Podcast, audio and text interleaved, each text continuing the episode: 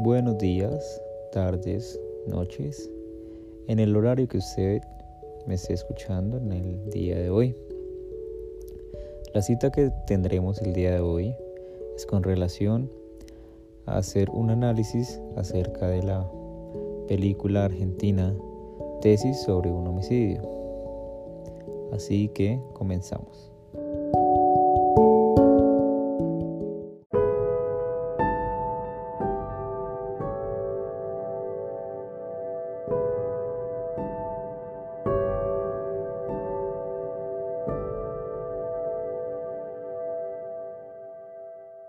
Mi nombre es Daniel Esteban Ruano, estudiante de Derecho de la Universidad Libre.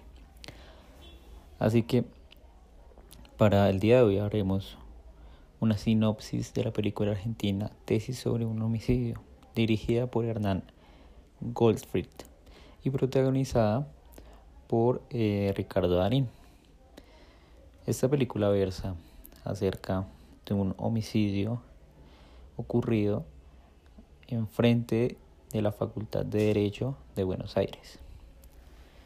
Em, el doctor Roberto Bermúdez, el cual es un abogado de 55 años ya retirado, eh, se encuentra dando clases de posgrado de Derecho. Una noche común de clases es asesinada enfrente de la facultad la señorita Valeria y Natalia, en el cual eh, su asesinato fue violento, por lo que el doctor Roberto Bermúdez inicia una investigación independiente para tratar de esclarecer los hechos, pues no entiende cómo enfrente de la facultad puede ser asesinada una joven sin dejar algún rastro.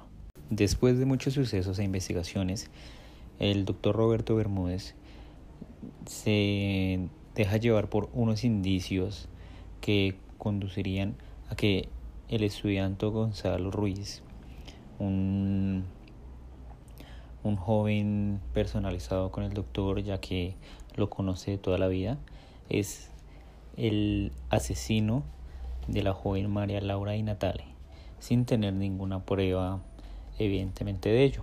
Descubrir toda clase de indicios que alimentaría más la teoría del doctor Roberto Bermúdez.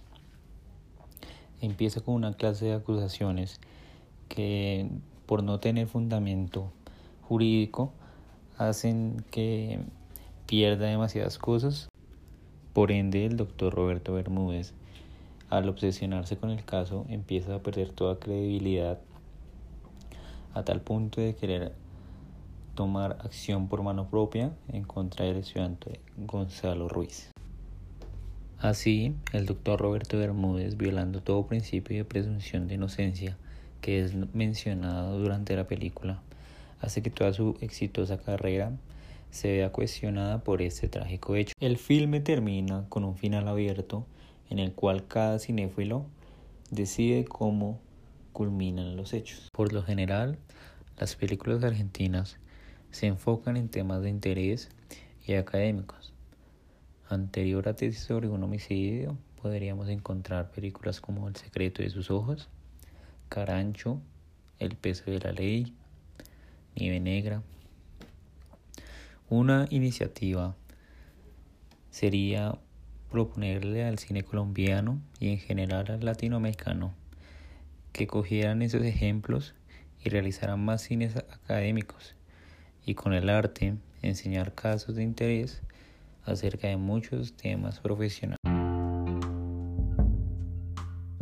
Con esto terminamos este podcast acerca de la película Tesis sobre un homicidio. Espero que haya sido de su agrado este sinopsis y crítica acerca de esta película argentina. Muchas gracias por escucharme. Hasta un nuevo podcast con otro filme de derecho. Soy Daniel Ruano.